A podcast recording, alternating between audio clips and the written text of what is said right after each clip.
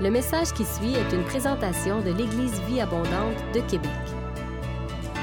Pour plus d'informations ou pour accéder à nos podcasts, rejoignez-nous sur eva-québec.com. Bonne écoute!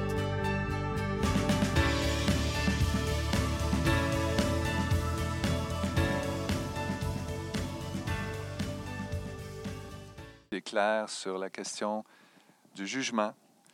Euh, Qu'est-ce que Dieu fait dans, dans cette situation qu'on vit? Est-ce que Dieu a votre permission pour juger à la fin des temps? C'est une première chose, juger les vivants et les morts. Est-ce que Dieu a votre permission pour gouverner la terre, être souverain sur tout ce qui arrive? Est-ce qu'il a votre permission pour autoriser ou même commander des catastrophes comme celles qu'on vit présentement avec la COVID? Et des catastrophes, il y en a eu plein, il y en a de tout temps. Euh, qu'on pense à Dorian, qu'on a eu, ce terrible euh, ouragan aux Bahamas, le tremblement de terre en Haïti, euh, les, tsunamis au Myanmar, la chute des tours à New York. On pourrait citer une foule d'exemples et à chaque fois, les questions reviennent. Quelle a été la part de Dieu? Quelle a été la part des hommes? Ou du mal de Satan? Dans Jacques 1,13, on voit que Dieu ne peut pas être tenté par le mal.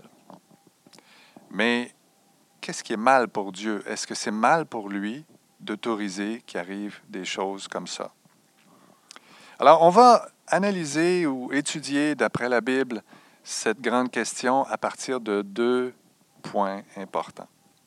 Le premier, c'est la nature de Dieu. Et on va aussi parler tantôt de, du salut. Qu'est-ce qu'est le salut? Et je crois que ces deux volets-là vont nous aider dans notre réflexion. Qui est Dieu? Si Dieu ne peut être que bon et amour, s'il ne peut pas juger, on réduit Dieu à être un papa gâteau, quelqu'un qui répond nos besoins, quelqu'un qui est là pour notre confort. Comme dans beaucoup de religions où on donnait des cadeaux à Dieu pour que Dieu nous donne des faveurs en retour. Mais à ce moment-là, Dieu ne peut pas être le maître de l'univers. Et il y a quelqu'un d'autre à côté qui nous envoie des mauvaises choses, quelqu'un d'autre qui est en compétition avec Dieu, qui est sur le même pied d'égalité que lui. Et ça, ce n'est pas biblique. Dieu est au-dessus de tout, plus grand que tout, souverain sur tout. Et Dieu est bon, mais il est aussi juste. Et c'est sur ce point-là que je veux euh, insister aujourd'hui. Un passage clé à partir duquel on, va partir, euh, c'est Exode 34, 6, 7. Parce que c'est la première fois dans les Écritures où Dieu se révèle si clairement comme un Dieu à la fois bon et juste. Ça se passe quand Moïse est allé chercher les tables de la loi sur le mont Sinaï. Et après ça, il demande à Dieu de se révéler et Dieu passe devant lui. Et ça dit ceci dans le texte. L'Éternel passa devant lui et s'écria. L'Éternel, l'Éternel, Dieu miséricordieux et compatissant, lent à la colère, riche en bonté et en fidélité, qui conserve son amour jusqu'à mille générations, qui pardonne l'iniquité, la rébellion et le péché. Mais, parce qu'il y a un mais, mais qui ne tient point le coupable pour innocent, et qui punit l'iniquité des pères sur les enfants et sur les enfants des enfants jusqu'à la troisième et à la quatrième génération. Alors Dieu est bon, mais dans la même déclaration, il y a deux choses. Il y a sa bonté, sa patience, mais il y a aussi sa justice. Et c'est comme un accord de guitare, c'est comme deux cordes. Poum, son amour, poum, sa justice. Et c'est en parfaite harmonie. Son amour, sa justice. C'est en parfaite harmonie. C'est, c'est là pour nous révéler qui est Dieu. Et ça commence en Genèse 3. Ça commence avec le péché de l'humanité. Dieu avait averti Adam et Ève que s'ils prenaient du fruit de l'arbre du bien du mal, ils allaient mourir. Et c'est ce qu'ils ont fait. Et la mort est rentrée dans le monde. C'est une malédiction. Et cette malédiction-là, elle vient de Dieu. C'est pas Satan qui l'a envoyée. Satan, tout ce qu'il a fait, c'est introduire le doute, le mensonge. Il a incité, séduit l'homme et la femme pour qu'ils se rebellent contre Dieu. Mais à partir de là, l'homme et la femme ont pris et goûté cette notion du bien et du mal. Ils ont commencé à définir eux-mêmes ce qui était bien et mal et à se rebeller contre Dieu. Et le mal a commencé à les affecter. Mais la malédiction, elle est la conséquence de la parole de Dieu. Et Dieu a jeté dehors Adam et Ève du paradis. Est-ce que Dieu a votre permission pour faire ça? Est-ce qu'on voit un geste qui est mal de la part de Dieu? Ou si on voit que c'est sa justice? Remarquez, il y a beaucoup de façons de voir les choses. On peut voir ou avoir l'impression que Dieu est un juge rigoureux qui, qui, qui, parfois nous frappe dessus, mais on peut voir aussi les bonnes intentions de Dieu. Prenons par exemple au chapitre 3 de Genèse, toujours, verset 22. On voit que Dieu vient de voir ce qui s'est passé. Il a vu que l'homme a pris le fruit du bien du mal et que dans le même jardin, il y a aussi un arbre qui est l'arbre de la vie. Et il dit, oh, si l'homme et la femme prennent de cet arbre-là, ils vont vivre éternellement. Empêchons-les de faire ça. Et c'est là qu'il les chasse du jardin. Si on réfléchit un peu, ce que Dieu voyait, c'est que si l'homme et la femme devenaient éternellement mauvais, ils allaient rester dans cette condition-là pour toujours. Et ce n'est pas ce que Dieu voulait. Il ne voulait pas que l'homme et la femme corrompus par le péché deviennent éternels dans cette condition-là. C'est pour ça qu'il les chasse, pour les empêcher de prendre l'arbre de la vie. C'est pour ça qu'ils deviennent mortels. Mais Dieu a un plan. Une nouvelle naissance. Une nouvelle naissance qui va mener à une nouvelle vie, à une nouvelle création et qui va débarrasser, purifier du péché pour rétablir la connexion, la relation avec Dieu pour l'éternité, mais cette fois-là sans la trace du mal. Alors, quand on voit ces choses-là sous cet angle-là, on peut voir que Dieu juge, mais qu'il ne cesse pas d'être bon. Dieu a toujours l'intention de sauver l'homme en bout de ligne, mais il reste un juste juge. La Bible affirme les règles du Seigneur sont vérité, elles sont toutes justes. Psaume 19, 9. Parfois, son plan nous dépasse. Paul dit que ses jugements sont insondables. Romains 11, 33. On ne comprend pas toujours où Dieu s'en va avec tout ça, parce que Dieu a tout en tête. Dieu est plus grand que tout. Dieu contient l'univers, Dieu a créé l'univers, il est au-dessus de tout. Sa sagesse dépasse tout ce qu'on peut imaginer. Et parfois, nous qui voyons les choses de façon partielle, on, peut être outré par des catastrophes qu'on voit. Pourtant, vous et moi, on a tous faim et soif de justice. Personne ici veut que les bandits qui échappent à la justice humaine puissent s'en tirer aussi facilement. On souhaite quelque part que Dieu juge chaque situation et nous rende justice. C'est une soif qui est dans le cœur humain. J'espère en tes jugements, psaume 119, 43 car le jugement sera conforme à la justice, et tous ceux dont le cœur est droit l'approuveront. Psaume 94, 14, 15. Et celle-là, elle est de Jésus. Heureux ceux qui ont faim et soif de justice, car ils seront rassasiés. Matthieu 5, 6. Il y a un cri dans le cœur de chacun de nous pour la justice.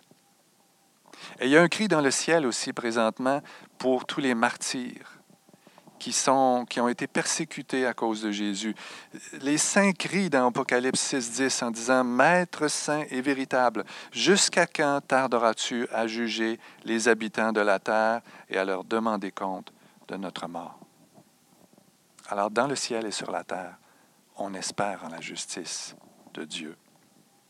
En fait, je ne crois pas qu'on puisse imaginer un monde sans la justice de Dieu. Je ne crois pas que personne souhaite ça, même les non-croyants. La notion de jugement est peut-être pas agréable sur le coup, mais elle est nécessaire.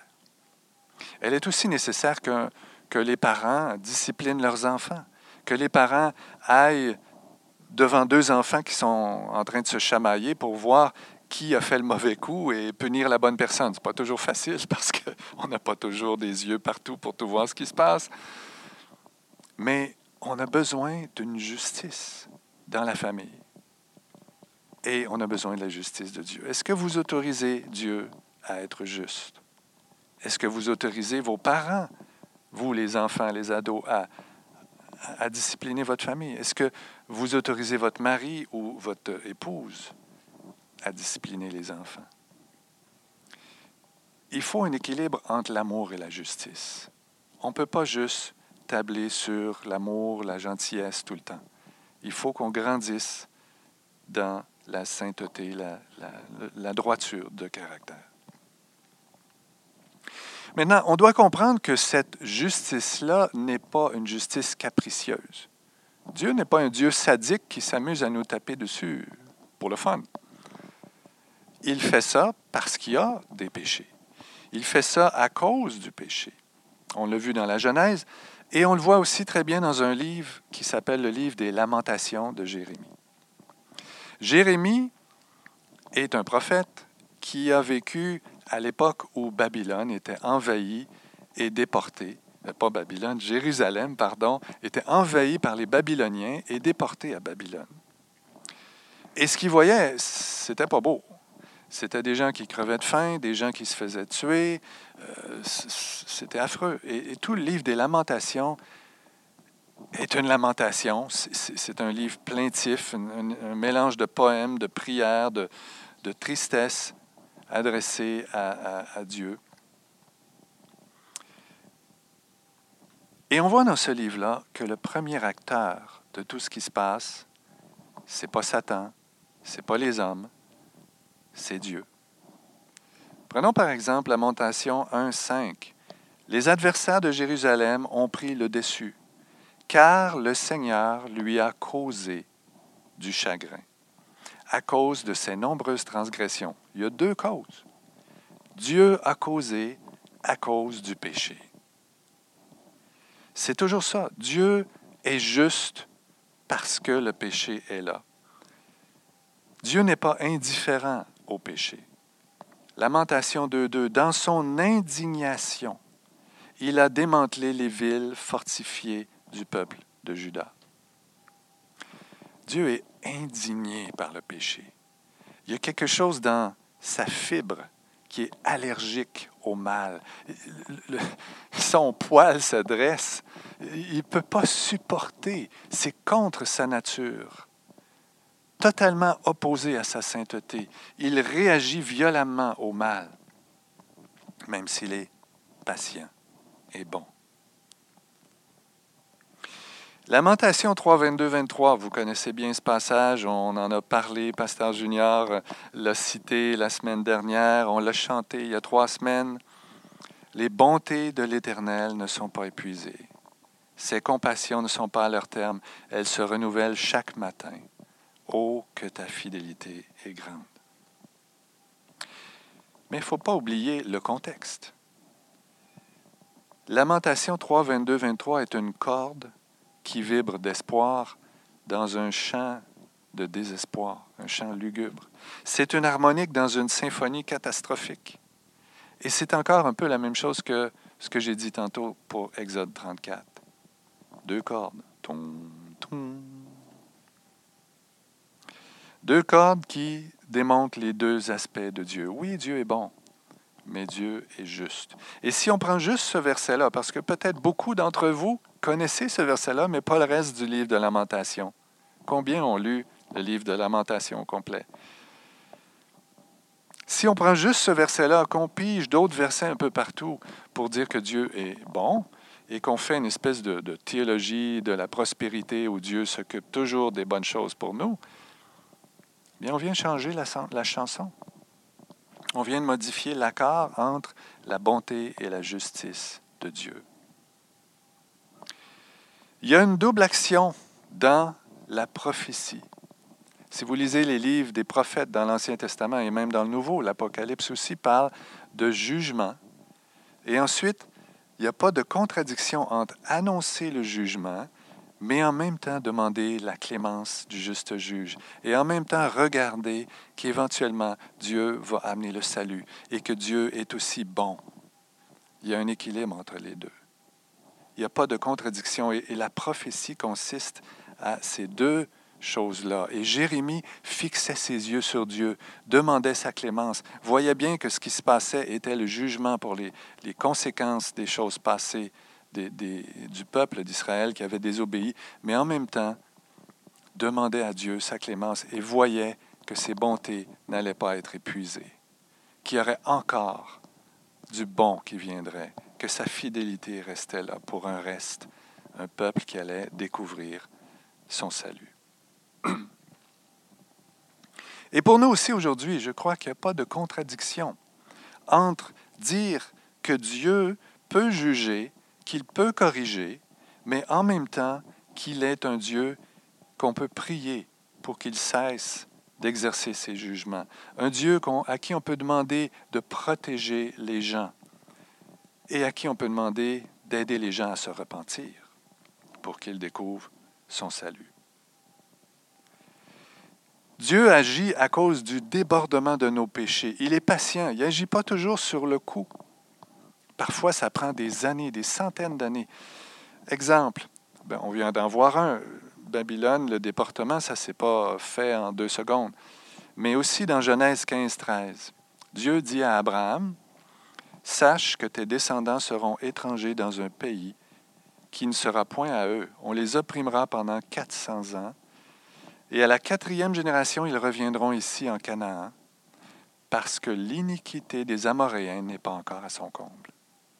Intéressant. Ils ont été 400 ans en Égypte où ils se sont multipliés, ils sont devenus un peuple nombreux. C'était un des plans de Dieu.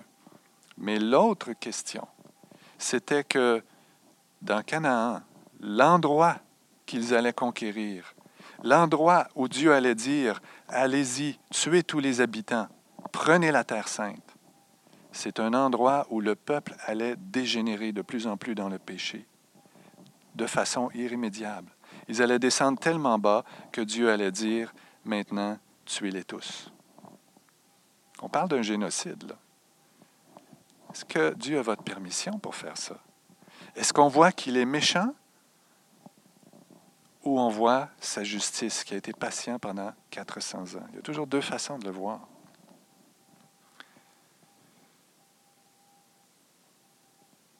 Dieu dit, Pensez-vous que je prenne le moindre plaisir à voir mourir le méchant? Mon désir n'est-il pas plutôt qu'il abandonne sa mauvaise conduite et qu'il vive Ézéchiel 18, 23. Dieu est patient et il souhaite que les gens se, se repentent. Mais s'ils ne le font pas, il est aussi juste. Et j'en arrive justement à mon deuxième point, la question du salut. Si Dieu ne peut pas juger, s'il peut être seulement bon, ça affecte notre compréhension du salut. Parce que le salut consiste justement à nous sauver du jugement. C'est sûr que lors de sa première venue, Jésus a insisté sur le fait qu'il était là pour sauver. Il a dit, je ne suis pas venu pour juger, je suis venu pour sauver. Il a dit à Jean et Jacques qu'il voulait envoyer le feu du ciel sur Samarie parce qu'il ne voulait pas les recevoir euh, un, bon, un bon soir où il cherchait un refuge. Il a dit Hé, les gars, vous ne savez pas de quel esprit vous êtes animés. Vous avez un esprit de jugement. Jésus voulait qu'on aime les gens. Il va même jusqu'à dire aimez vos ennemis. Mais dans ce contexte-là, justement, d'aimer nos ennemis, dans Matthieu 5, il va dire faites comme Dieu qui fait pleuvoir sur les bons et les méchants. Nos ennemis, il les appelle quand même les méchants. Ce sont les ennemis de Dieu aussi. Si on les appelle méchants, ça suppose qu'il y a un jugement qui va venir. En fait, tout ce que Jésus a dit supposait que le jugement était déjà là. Ceux qui ne croient pas en moi sont déjà jugés, qui disait. Tout le jugement est pris comme pour un acquis, un présupposé dans le Nouveau Testament. Je pense que les lois spirituelles sont en place. Même dans la question de la providence de Dieu, où on dit qu'il fait pleuvoir sur les bons et les méchants tous les jours, que sa bonté se renouvelle chaque matin, je crois que c'est parce que Dieu met sa main pour nous protéger. Vous avez peut-être déjà expérimenté ça dans, votre vie, des situations où vous auriez peut-être eu un accident mortel et, Dieu est intervenu, vous a protégé.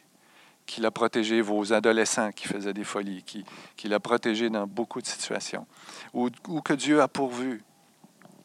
Il a donné de la nourriture au moment où vous en aviez besoin. C'est la providence de Dieu.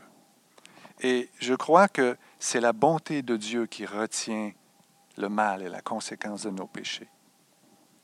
Si Dieu retirait sa protection complètement, je pense que ça ferait longtemps qu'on se serait tous déjà entretués. Parce que c'est dans la nature du péché. Galates 5, 15 dit que les œuvres de la chair font qu'on se déchire les uns les autres.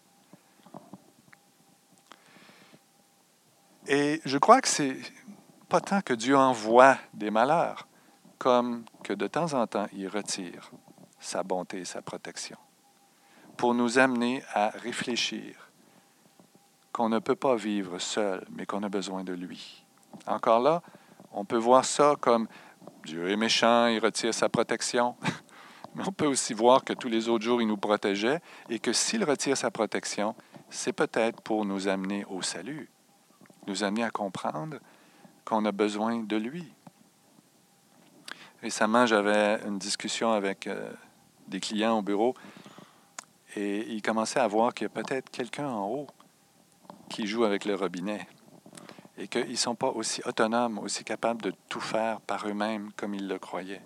Alors, on voit que ça commence à faire réfléchir certaines personnes.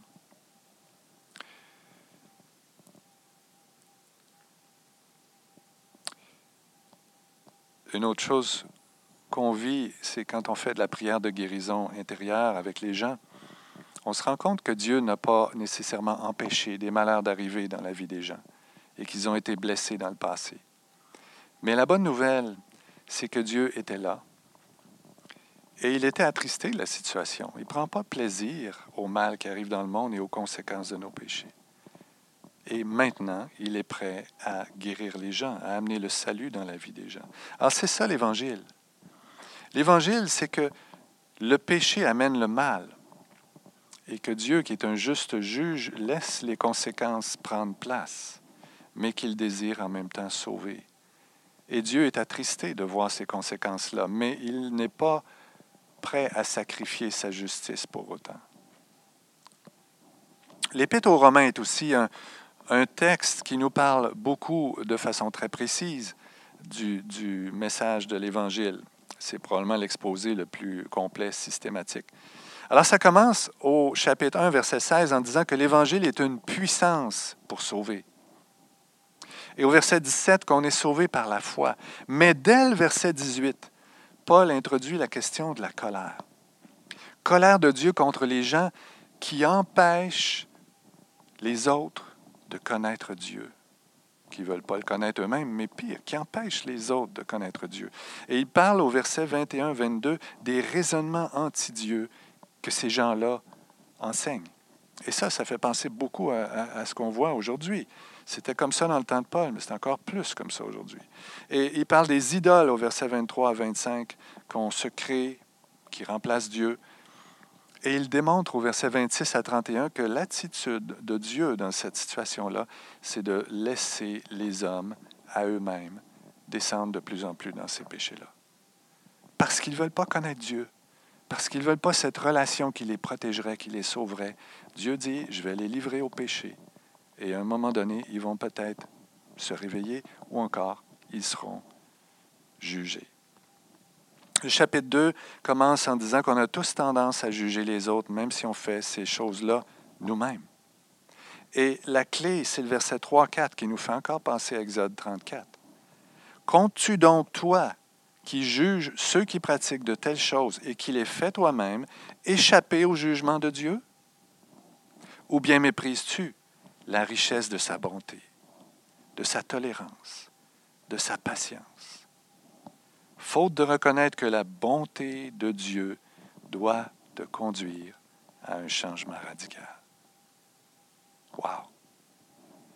on voit encore les deux cordes en harmonie. On voit Dieu dans sa patience et dans sa bonté qui ne juge pas le monde, qu'il mériterait pourtant.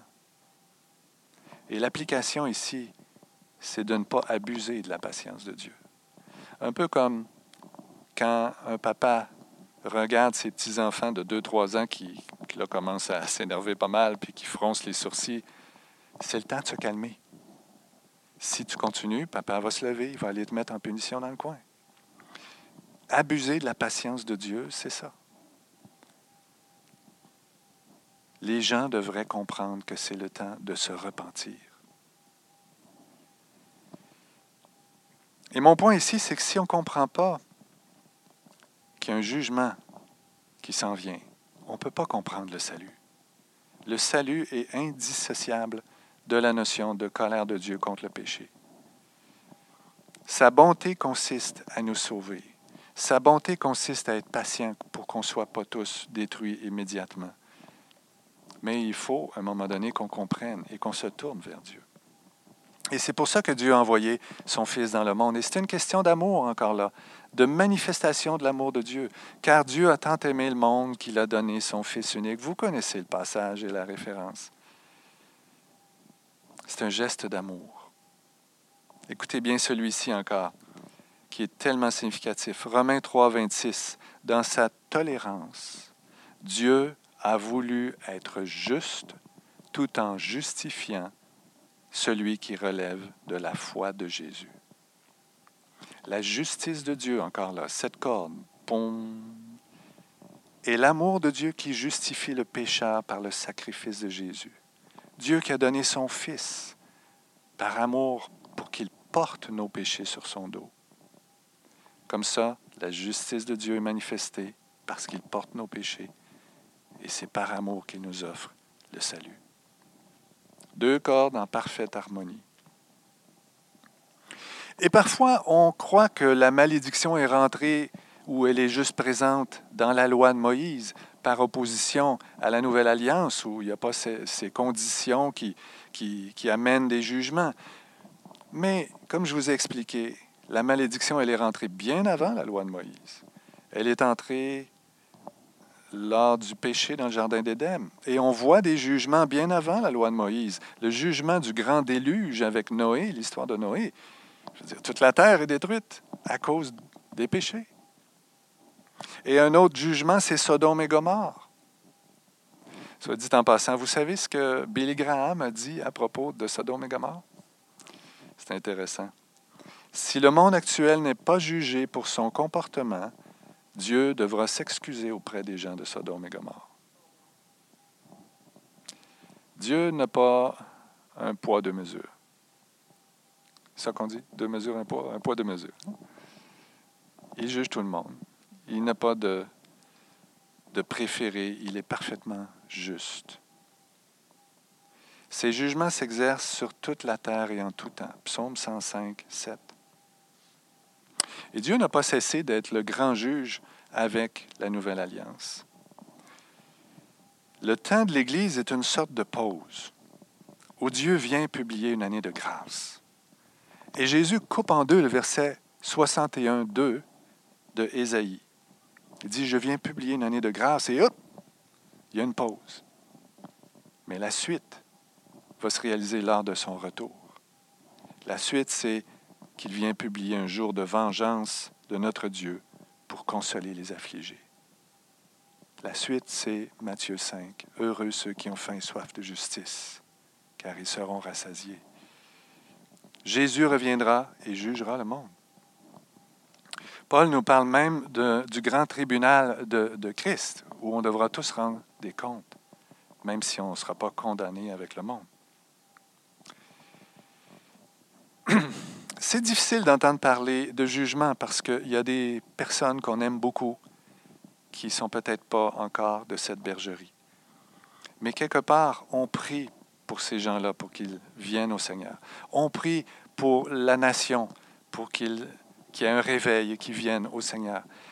Qu'est-ce qui nous dit que ce qu'on vit maintenant, la pandémie, n'est pas la réponse du Seigneur, n'est pas le moyen par lequel le Seigneur vient interpeller les gens?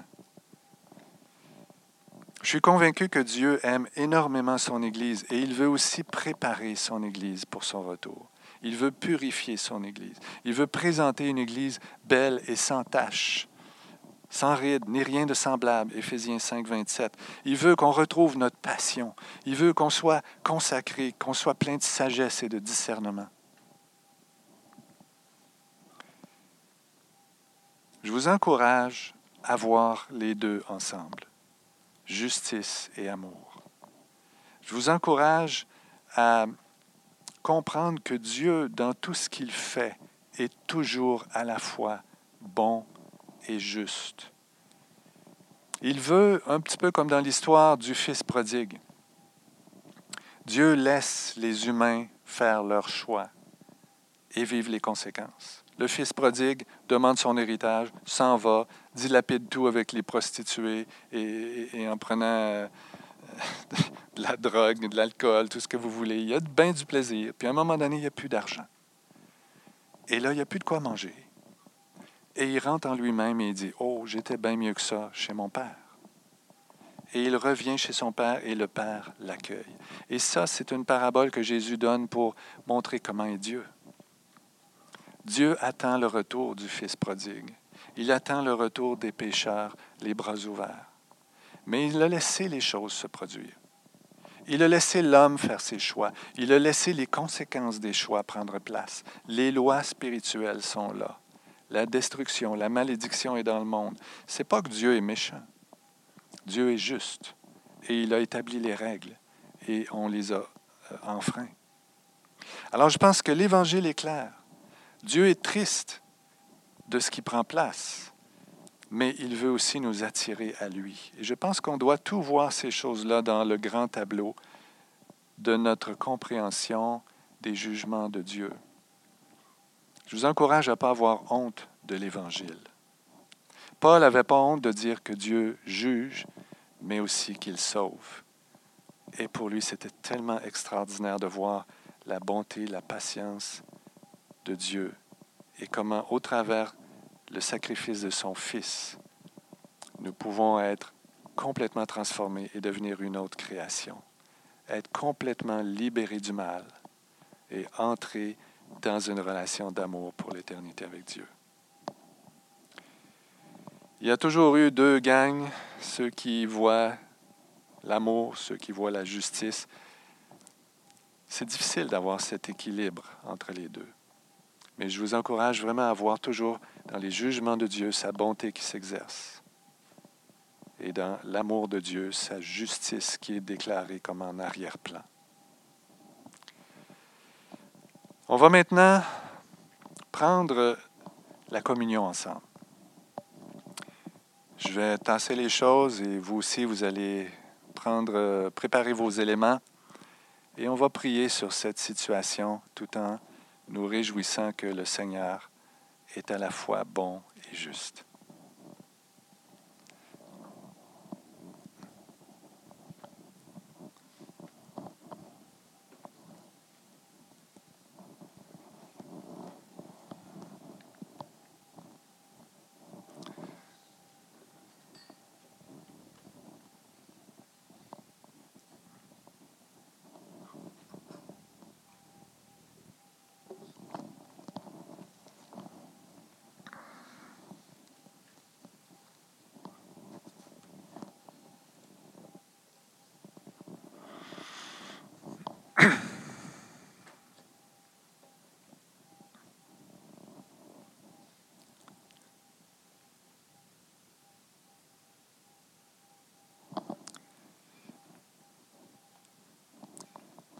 Dans le repas du Seigneur,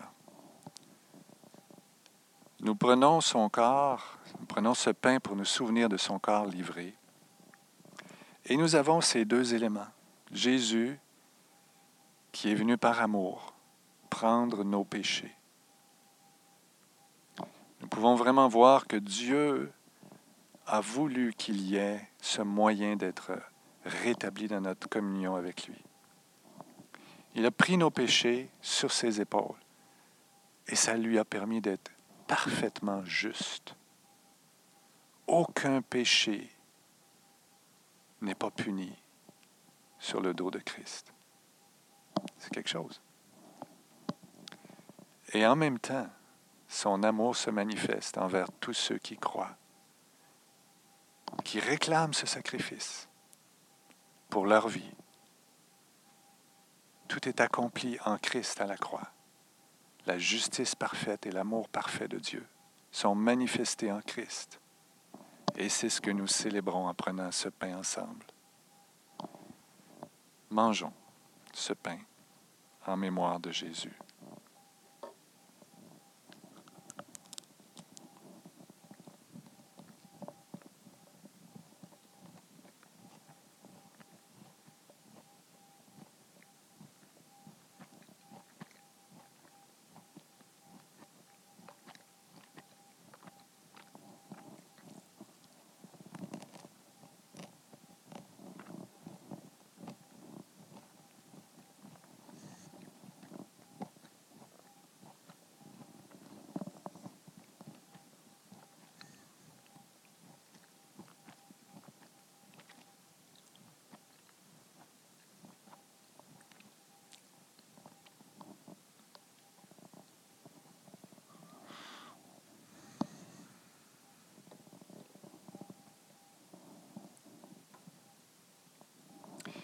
Paul dit que toutes les fois où nous mangeons et buvons, nous prononçons un jugement. Parce que le sang de Christ rappelle que Dieu est venu sauver ce qui était perdu. C'est un jugement qui est déclaré, un jugement qui a été accompli à la croix, un jugement aussi sur l'ennemi à la croix. Donc, il y a un jugement passé, mais il y a aussi un jugement à venir qui est annoncé dans ce repas. C'est pour ça que Paul dit de faire attention de ne pas prendre ce repas à la légère, parce que c'est un jugement. Si on n'est pas pleinement engagé nous-mêmes dans cette mort avec le Christ et ressuscité avec le Christ par la foi, nous prononçons ce jugement sur les péchés des hommes. Alors nous prenons ce,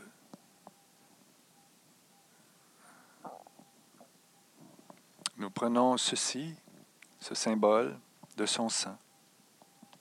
Nous le prenons en mémoire du sang versé pour nous. Nous le prenons en mémoire de celui qui a voulu nous éviter le jugement. Et Seigneur, je te prie pour la situation présente que nous vivons, qui est là dans le monde entier. Je te prie que cette situation puisse ramener des cœurs à toi par milliers. Que les gens comprennent que tu es le maître de l'univers. Que la vie n'a pas de sens si on passe à côté de la vie éternelle. Que tu es le Seigneur des Seigneurs et je te prie de purifier ton Église et je te prie de l'amener à être une lumière pour le monde. Et je te prie de faire rapidement, Seigneur, pour que puisse cesser ce temps euh, où des gens meurent, cesser ce temps où les finances sont, sont difficiles. Seigneur, nous te demandons ta clémence tout en te demandant que tout cela ne serve pas à rien, mais que les nations se tournent vers toi.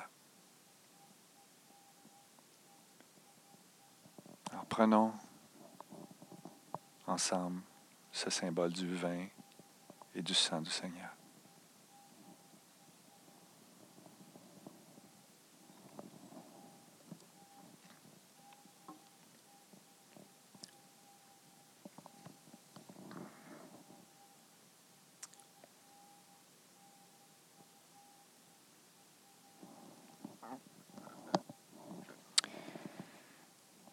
Alors voilà, c'était bon d'être ensemble. Que la paix de Jésus soit avec vous cette semaine, que le Seigneur vous accompagne là où vous êtes. Et euh, on se revoit la semaine prochaine, Dieu vous là. Au revoir.